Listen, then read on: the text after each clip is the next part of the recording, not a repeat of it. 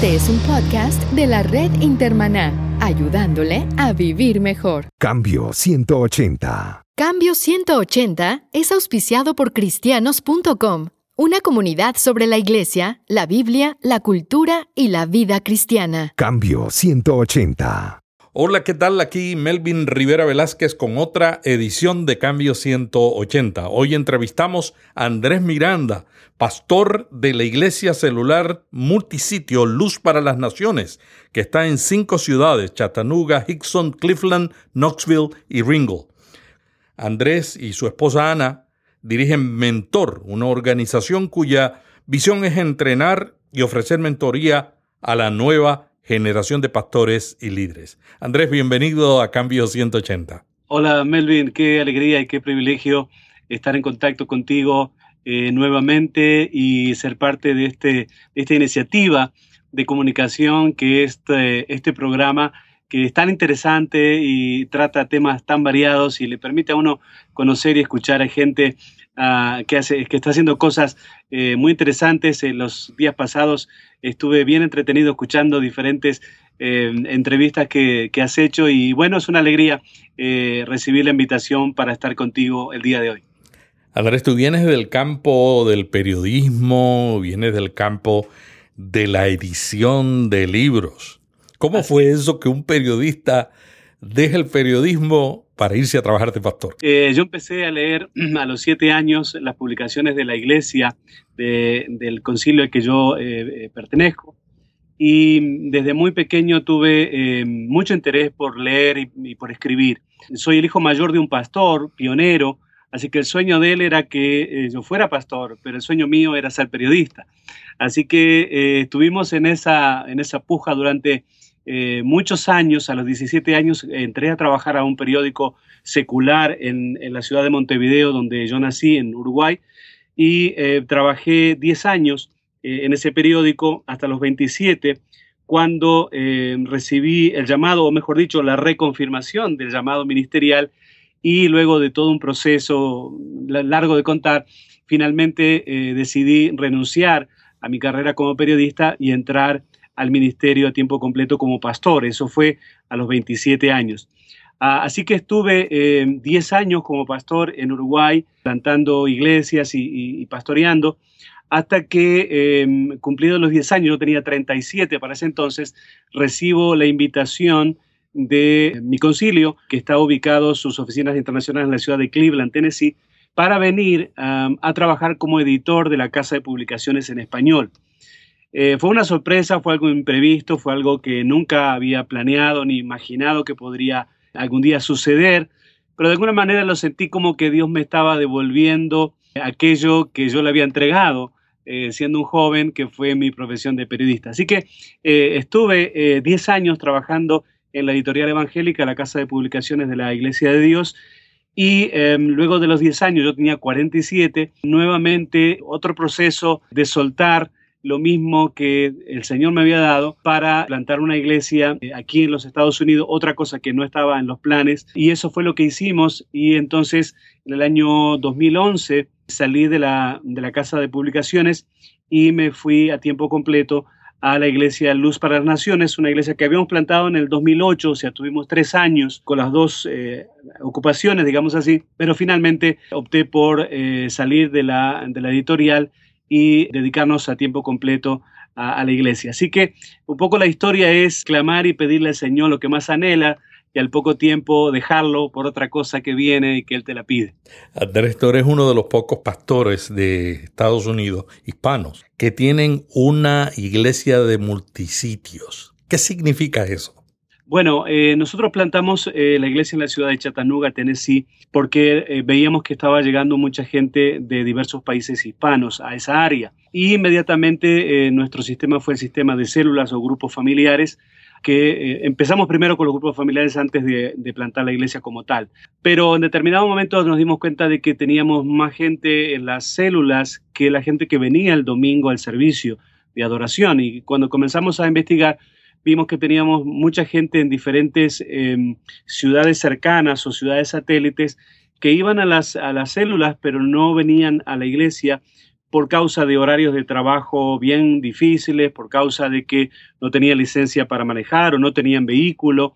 Así que resolvimos em, eh, ir a esos lugares, reunirlos ahí y eh, celebrar ahí eh, un servicio de adoración con ellos.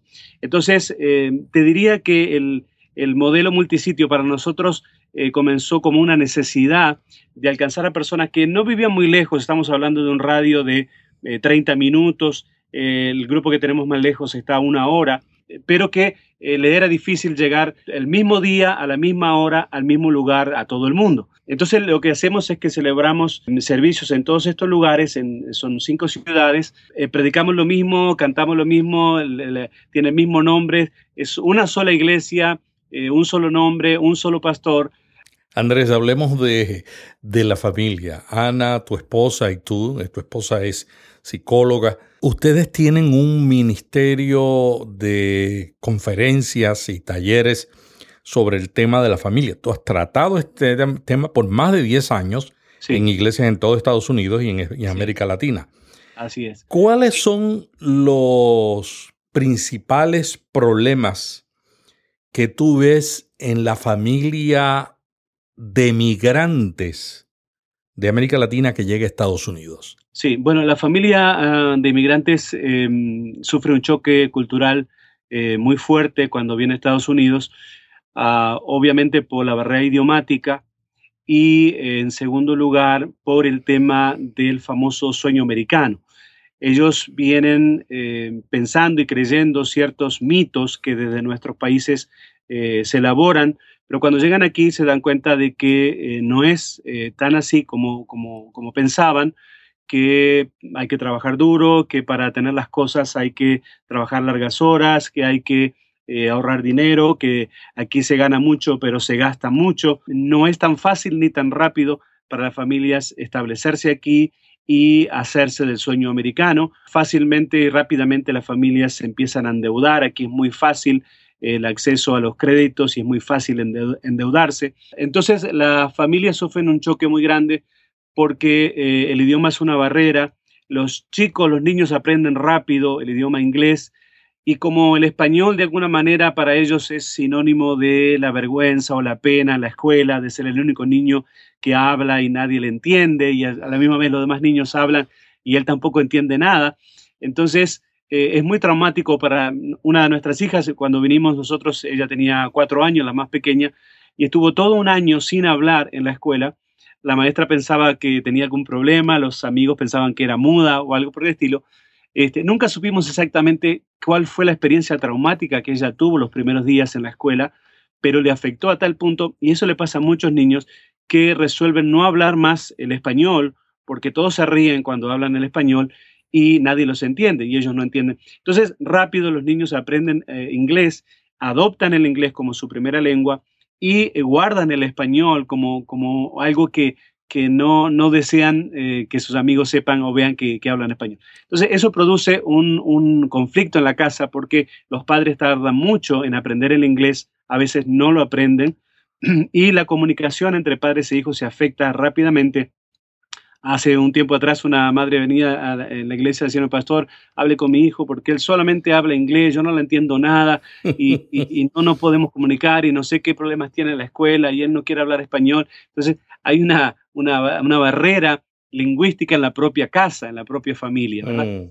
Así que eh, luego muchas familias hay que tener en, en, cuenta que la gran mayoría de los hispanos que vienen a Estados Unidos son personas que vienen del ámbito rural, de los países, eh, especialmente los países, los países limítrofes o cercanos, ah, como ser eh, los países de Centroamérica, México mismo, ah, que son personas que están cerca de la frontera, están cerca del borde y es más fácil para ellos eh, cruzar y acceder a, Estados Unidos. Entonces son muchas veces personas que no han tenido la oportunidad de educarse, en, su mayoría no son profesionales en, un oficio.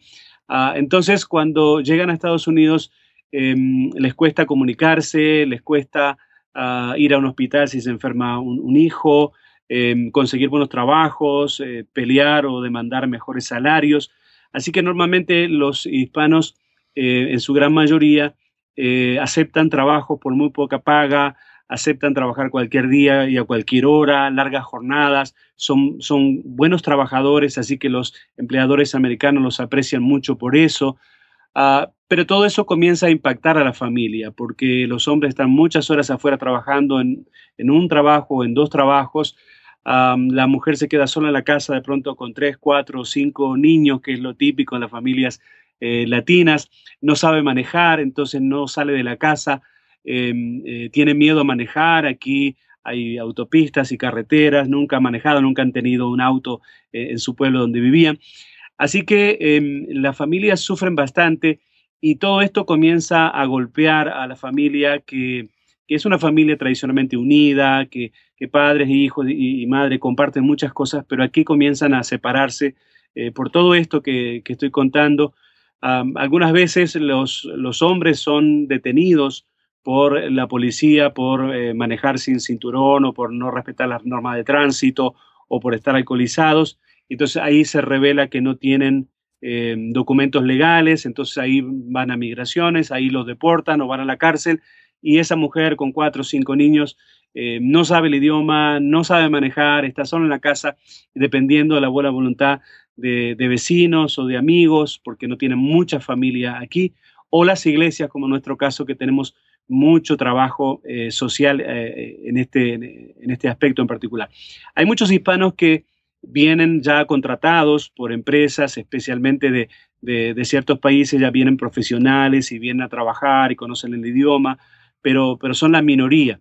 Mm. Ah, hay otros hispanos que ya tienen muchos años o han nacido aquí, entonces ya hablan el inglés, han estudiado aquí y, tienen otras oportunidades. Pero el, inmigrante típico, el que, el que pasó anoche, este, que mm. pasó anoche, eh, se va a enfrentar a unos años bien duros y bien difíciles al principio. Andrés, uno de los problemas más fuertes en algunos países de América Latina es la violencia en el matrimonio. ¿Cómo es la situación en los hogares hispanos de Estados Unidos? Sí, bueno, en los eh, hogares hispanos, tú sabes que tienen eh, un background, un, trasfondo católico muy fuerte, pero es un catolicismo, digamos, eh, nominal, no es no practican la religión y no, no van a misa ni nada por el estilo. Ah, entonces, em, hay muchos problemas en los hogares eh, hispanos con el alcoholismo, eh, tal vez por el choque cultural, por extrañar la familia, por estar lejos, por trabajar tanto, por tantas frustraciones que, ellos eh, al principio em, reciben o, viven aquí, los hombres se vuelcan fácilmente a beber, entonces el alcoholismo es un, grave problema. Eh, los muchachos jóvenes rápidamente hacen amistades y eh, se exponen a todo el tema de la droga, de las eh, pandillas. Entonces eso entra en las casas, eso afecta a los hogares y también se ve mucho machismo. eso es típico en nuestra cultura hispanoamericana ah, y eso se refleja acá, se revela acá. Ah, al punto tal que muchas, eh, muchos matrimonios terminan separándose acá, eh, muchas mujeres se van, eh, sorprendente la cantidad de mujeres que deciden irse de su casa, que, decisiones que tal vez nunca las tomarían en, su pueblo, porque está la familia, están los vecinos, está el entorno, pero acá muchas mujeres se van, muchos hombres obviamente también abandonan su, hogar. Eh, hay, muchos problemas a nivel de, la familia, la familia eh, hispana sufre mucho. Eh, aquí no hay acceso a lugares o centros de consejería o de ayuda. Los hay en inglés, pero hay muy pocos en español. Hay una crisis bien fuerte ahora mismo como te repito, con familias que vienen unidas, soñando un sueño, pero cuando llegan aquí no resisten la violencia del choque cultural y empiezan a tener este tipo de problemas. Pero hay mucho problema de violencia doméstica, las mujeres no se animan a reportarlos. Tú sabes que aquí, en el contexto eh, norteamericano, eh, es penado por la ley de una manera muy severa la violencia doméstica y el abuso, pero eh, las mujeres hispanas tienen mucho temor de reportar los casos a las autoridades por causa de que en, la mayoría de los, de los casos no tienen documentos legales, tienen miedo, mm. la policía eh, advierta eso, de que eh, lleven preso a su marido, él, es el que trabaja, si él claro. de qué voy a vivir. tienen miedo de que toda la familia la deporten. Pero hay una ley em, aquí en Estados Unidos que si una mujer reporta un caso de violencia doméstica, obviamente al marido lo, lo prenden, lo arrestan, si es un inmigrante indocumentado lo deportan y a la mujer automáticamente la ingresan en un proceso de legalización. Y eso no incentiva a crear casos, casos que no son ciertos. Eh, bueno, eso debería, eh, debería serlo, pero en general no lo incentiva. Eh, Mm. tuvimos un caso en la iglesia de una mujer que, que vivió esta situación con seis hijos, el marido le pegaba, ella lo reportó, a él lo, a- a él lo arrestaron, lo deportaron y a ella la metieron en el proceso y a- actualmente ella tiene residencia, tiene su green card y Qué todos bueno. los hijos por medio de esta ley. Pero el- el- lo triste de esto es que la mayoría de mujeres no se animan a reportarlo. Aún, aún con esa protección. No, no se animan porque piensan Wow. que van a quedar expuestas, que no tienen documentos. Mm. Um, y hoy por hoy tú sabes que hay un ambiente general en los Estados Unidos de contemplación, porque hay leyes en proceso, hay un tema de la reforma migratoria. Entonces las autoridades han flexibilizado mucho y buscan muchas oportunidades y maneras de solucionar a la gente estos problemas. Pero en general la gente es muy temerosa de acudir a las autoridades, a veces ni siquiera de ir a un hospital, este, porque tienen miedo de que se descubra su su estatus migratorio. Mm. Pero claro, hay que decir también la otra cara de esta moneda, Melvin, y es que eh, hay aproximadamente más de 40 millones de latinos que viven en Estados Unidos absolutamente legal, eh, legalizados, que son ciudadanos o residentes. Y es apenas una cantidad mucho menor, alrededor de 12 millones, los que están en proceso o no tienen documentos legales. No es que todos los latinos son inmigrantes ilegales. Eso es un mito que, existe aquí y que no es así. Realmente la gran mayoría de los latinos eh, son residentes o ciudadanos ah, y también una- un porcentaje altísimo de esos entraron por las montañas ni, ni, ni por el desierto, entraron por, por diferentes aeropuertos. Y no todos los latinos son ladrones Oh, por cierto, por y, cierto, y traficantes de drogas. por cierto, no, no. Son gente trabajadora, son gente de familia, son gente... Tú sabes que eso yo noto. La gente, todos los latinos que, que van a mi iglesia y con los que yo me relaciono aquí en Estados Unidos, vinieron a este país para realmente transformar su futuro y el de su familia. Y la primera generación, como tú lo estás explicando, sufre las consecuencias de esa transformación. Pero Claro. ya la segunda generación eh, toma una, un rumbo diferente. Claro, claro. Mira, eh, en la iglesia tengo un caso típico, ah, ella se llama Vanessa y ella se llama Manuel, son mexicanos. Ah, ellos eh, vinieron em, sin documentos, vinieron sin trabajo, eh, sin conocer a Cristo. Bueno, estuvieron muchos años rodando con problemas, teniendo sus hijos, y etcétera, etcétera. Hasta que los conocimos, alguien de la iglesia era em, eh, una mujer, era compañera de trabajo de Vanessa, le invitó a la iglesia. Vanessa vino con mucho temor y temblor, con, con su, su perfil católico, a ver qué es esto. Bueno, se entregó a Cristo, vino a la iglesia, trajo a su esposo, eh, trajo a sus hijos, se metieron en discipulado, se bautizaron, este, se casaron, eh, arreglaron sus papeles, eh, le dieron chance de arreglar sus papeles. Ah, a fines del año pasado compraron su casa, este, los dos manejan, los dos tienen auto, y es un, es un ejemplo de cómo la iglesia puede ser un agente facilitador para que las personas salgan de esa, de esa cueva de oscuridad y de, temor y de desventajas y no solamente encuentren a Cristo, sino permitan que Cristo revolucione su vida, ponga en orden toda su vida. Y, hay miles y miles de casos similares de gente que, que, vino y pasó por todos los sufrimientos que antes mencionaba, pero que hoy eh, sus hijos nacieron aquí o se hayan hecho ciudadanos o, o ya tienen sus propiedades y tienen sus negocios. Um, uh, así que eh, yo creo que el latino, el hispano es, es una, una, una, cultura muy resistente, es una cultura eh, que soporta, que trabaja y que al final sale adelante. Oye, Andrés, el Ministerio de la Familia, sin lugar a dudas, es uno de los más importantes de la iglesia, no solamente en Estados Unidos, sino en todo el mundo. Y muchos pastores quieren mejorar el resultado de lo que hacen con la familia. Ajá. Con tu experiencia como consejero, como conferencista y como autor, si un pastor te preguntara, Andrés, ¿cuáles serían las tres cosas esenciales para mejorar el ministerio de la familia en la iglesia? ¿Qué tú le dirías? Bueno, eh, hay que ver que, todo el Evangelio, el reino de Dios, la Biblia, comienza con un matrimonio y termina con un matrimonio. Ah, es decir, para Dios es tan importante la familia, el matrimonio viene de Dios, Dios lo creó, Dios lo pensó, es, Dios lo determinó, ¿verdad? Ah, lo que yo haría, lo que yo aconsejo eh, a los pastores es dar vuelta eh, completamente nuestro, nuestro énfasis, porque nosotros tenemos un énfasis en esta generación y tal vez la generación pasada, de que las iglesias son templocéntricas o, o ocultocéntricas. Es decir, lo más importante para nosotros es el servicio de adoración del domingo, encontrarnos en el templo, ponernos la mejor ropa, este, poner la mejor sonrisa y eh, tener y celebrar a Cristo en un gran eh, servicio multitudinario el día domingo. Y todo el esfuerzo de la iglesia apunta a eso, la música, las luces, el drama, la logística, todo el pastor, toda su mente apuntando a eso. Pero en realidad eh, debería ser al revés, o sea, el servicio el domingo debería ser el punto de arranque de la experiencia cristiana que comienza el lunes en la casa o el domingo de noche en la casa.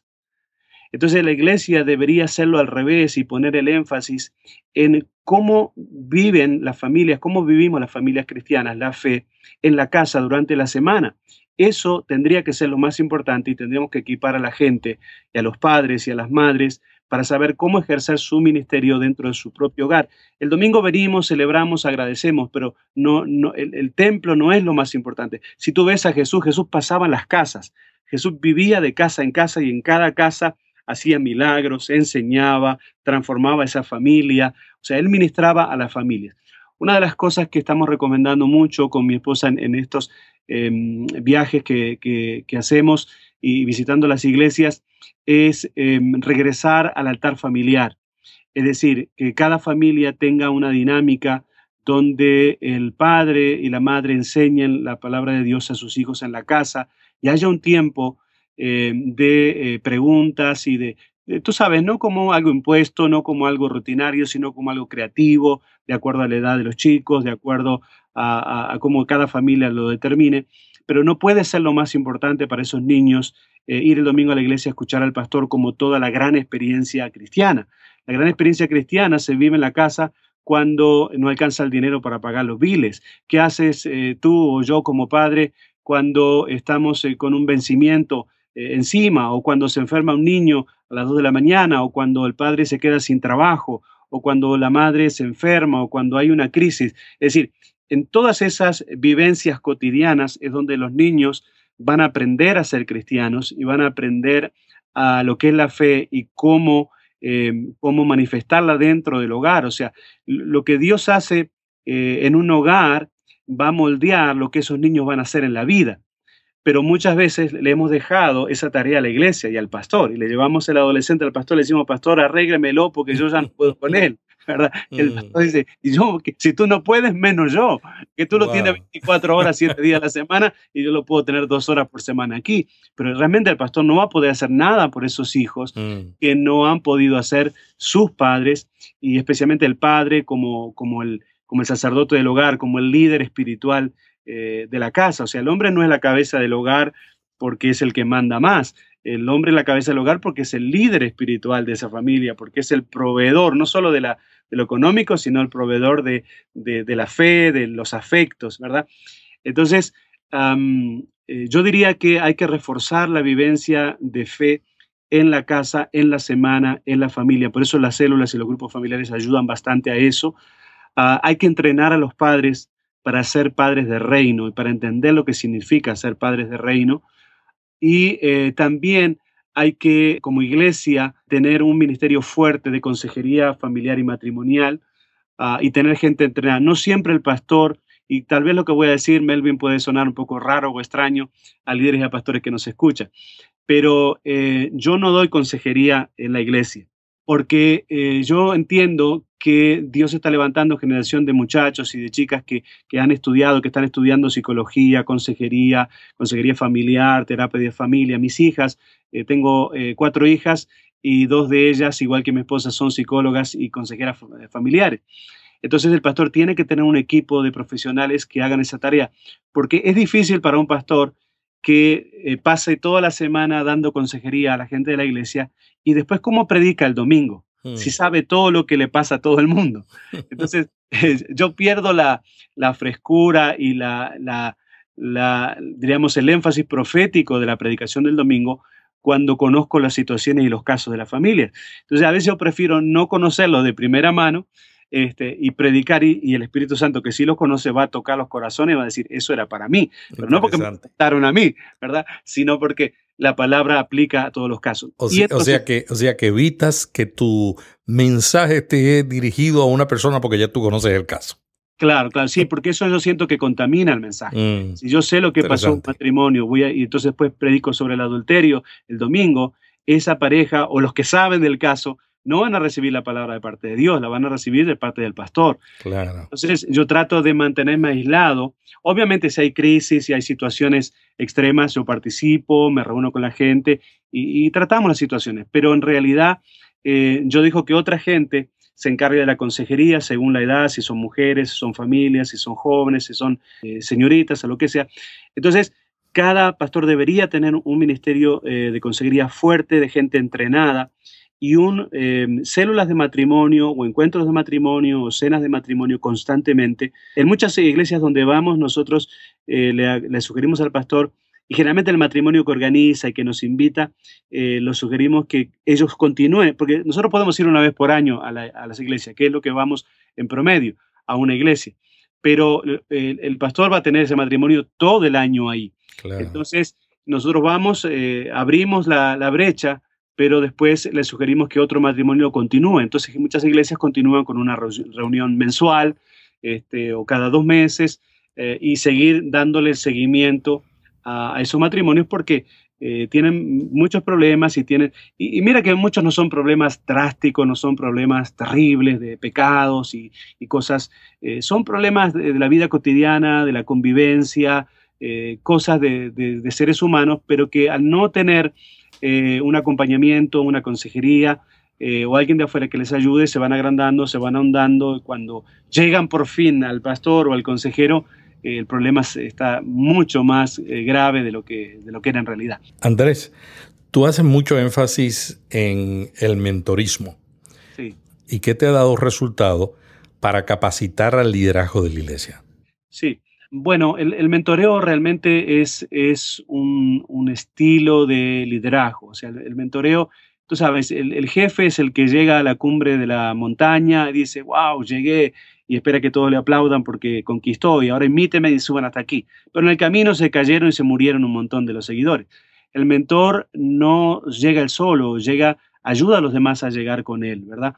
Ah, nuestras denominaciones han tenido tradicionalmente Melvin, tú sabes, una estructura jerárquica de posiciones, de supervisores, de superintendentes, etcétera, etcétera, y que han gobernado la iglesia desde una eh, visión administrativa y funcional a la institución.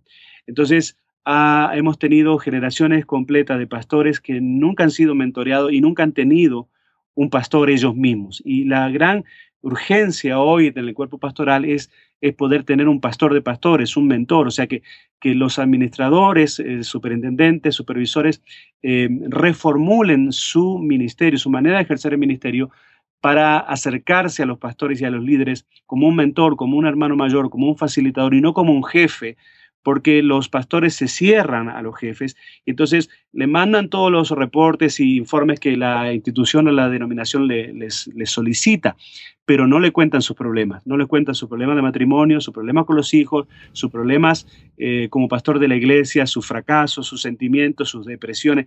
Mira, hay una cantidad enorme de pastores sufriendo depresión en diferentes estados, eh, más profundos o no tan profundos y hay una carencia de mentoreo muy grande, muy generalizada, eh, por causa de que casi todas nuestras instituciones eh, cristianas evangélicas tienen o han tenido una estructura jerárquica. Ah, y hay un clamor muy grande en las nuevas generaciones de mentores.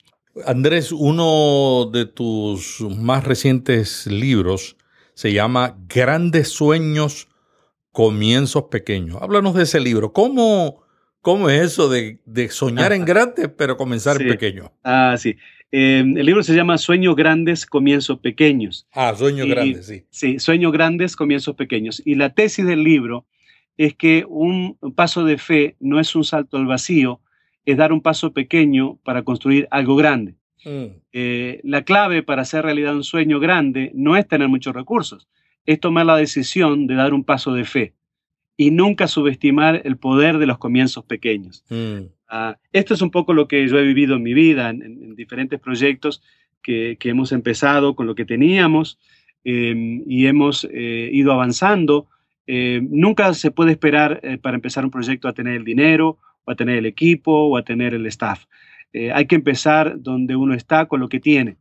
Y si la visión es de Dios, eh, Dios ya hizo provisión y Dios ya sabe de dónde va a salir el dinero, quién lo va a poner. Eh, y, Dios nunca te abre las puertas hasta que tú no estás cerca de la puerta. es fácil, sería fácil si Dios abriera las puertas y uno caminara fácilmente con todo resuelto, pero Dios no trabaja así. Dios nos lleva de un paso a otro y como digo yo, un paso de fe no es dar un salto al vacío, hacer una locura, no. Paso de fe es dar un paso pequeño, pero consciente que estoy persiguiendo algo grande. Y voy a ser como el perro con el hueso, ¿no? Voy a hueso hasta que, hasta que lo logre. Pero hay, mucha, hay mucha gente que dice, yo voy a hacer esto si se dan las circunstancias. O sea, ah. si yo tengo dinero, yo voy a soñar en grande. Si yo para invertir, para, para desarrollar una idea. Y hay otra gente que dice, no, lo que yo estoy haciendo, yo lo haría aún si no me ganara un centavo. Claro, claro. Sí, mira, lo que yo he aprendido es que el dinero, nadie da dinero para una idea. Eh, los hombres que dan dinero y que Dios usa para que den dinero, dan dinero para proyectos que ya están caminando, o sea, que ya han comenzado. Este, por eso em, yo no creo en buscar las financiaciones, yo creo en empezar. Y, en los proyectos que yo he empezado y que Dios me ha bendecido con dinero o, con gente que nos ha dado dinero, han sido proyectos que lo empezamos con, un, con una piedra y un palo, que los empezamos con lo que en Uruguay dirigimos por 13 años un periódico cristiano. y empezamos en la casa y empezamos, eh, yo escribía, eh, yo sacaba las fotos del evento, yo diseñaba las páginas, llevaba el original a la imprenta, buscaba los paquetes y después lo llevaba a las iglesias a distribuirlo. Y cuando mm. puerta a las iglesias, yo no decía quién era, porque me daba pena que los pastores vieran que era yo mismo el que aparecía en la foto como el editor. Entonces yo me hacía pasar por alguien cualquiera y, y repartía. Yo soy el mensajero del periódico. sí, sí, claro, exacto. Este, pero, y, Dios nos bendijo y, estuvimos 13 años y al final teníamos oficina, teníamos ayudantes, teníamos distribuidores, pero nunca hubiéramos llegado a ese punto si no hubiéramos estado dispuestos a pasar eh, por eso. Entonces yo veo que mucha gente tiene grandes sueños, pero no quiere pagar el precio. Es decir, no mm. quieren, eh, no quieren em, pasar, no quieren. Yo creo que la clave, como dicen los expertos, es la perseverancia. Mm. Eh, y, y ahí las estadísticas dicen que hay un porcentaje altísimo de pastores en los Estados Unidos que renuncian a la iglesia antes de los cuatro años. Y según todos los estudios de Barna, de, de Reiner y otros más, eh, una iglesia no alcanza su, apogeo, digamos, su, su, momento de explosión hasta los seis, siete años como mínimo. Pero resulta que más de la mitad de los pastores renuncian antes de los cuatro años. Ante, ante el primer ventarrón. Sí, sí. renuncian, abandonan la barca. claro, la perseverancia es clave porque tal vez tú no vas a ver nada los primeros años, pero nunca vas a ver la gloria y, la cosecha si eh, cuando la gloria y la cosecha lleguen tú renunciaste tiempo atrás. Entonces, eh, de eso habla el libro Sueños Grandes, Comienzos Pequeños. Eh, el subtítulo es Cómo triunfar desde donde estás. Muy bonito, me gusta ese título. Sí, sí. Y mira, si, si, te parece bien, me gustaría regalar a tus oyentes, que sé que son muchos en muchas partes, tres ejemplares de, este libro. No sé cuál sería el mecanismo o cuál sería la, forma que podíamos instrumentar, pero sé que hay gente que está escuchando y eh, me gustaría regalar tres ejemplares a los tres primeros que te escriban o te llamen, tú lo decides, tú eres el jefe aquí. Aquí, aquí yo te, voy a decir cómo lo vamos a hacer. Las tres primeras personas que vayan a iTunes iTunes es el sitio de internet que tiene Apple y es donde se encuentran la mayoría de los podcasts que existen. Más de 250 mil podcasts hay allí. Usted va a iTunes y deje un comentario sobre este programa. Las tres primeras personas que dejen un comentario sobre este programa, le vamos a enviar el libro Sueños Grandes, Comienzos Pequeños de Andrés Miranda. Muchas gracias Andrés Miranda por participar en esta entrevista de Cambio 180. Andrés es pastor de la Iglesia Luz para las Naciones y con su esposa Ana dirige Mentor, una organización cuya visión es entrenar y ofrecer, ofrecer mentoría a la nueva generación de pastores y líderes. En las notas de este programa van a encontrar los enlaces a los sitios de Andrés y a su iglesia. Muchas gracias Melvin por esta oportunidad. Em, ha sido un privilegio y realmente considero que ah, tú eres un... Mira, no sé, no sé cómo se otorgan los títulos de apóstol a, la gente hoy en día. Yo tengo un grupito que yo mismo he denominado apóstol a hombres que admiro y que han hecho una tarea y tú eres un apóstol ah, de esta generación por tu trayectoria y por tu dedicación a través de los medios de comunicación y la causa bíblica por todo el mundo. Así que es un privilegio para mí haber compartido eh, y que me hayas invitado a tu espacio en este día. Hasta aquí Cambio 180. Cada semana, Melvin Rivera Velázquez dialoga con destacados invitados sobre temas de interés para pastores y líderes. Cambio 180 le ayuda a mantenerse relevante en un mundo cambiante. Si este podcast le gustó, vaya a iTunes y suscríbase para recibirlo automáticamente lo publiquemos. También déjenos ahí una valorización y comentario. Para más artículos sobre estos temas, visite cambio180.com.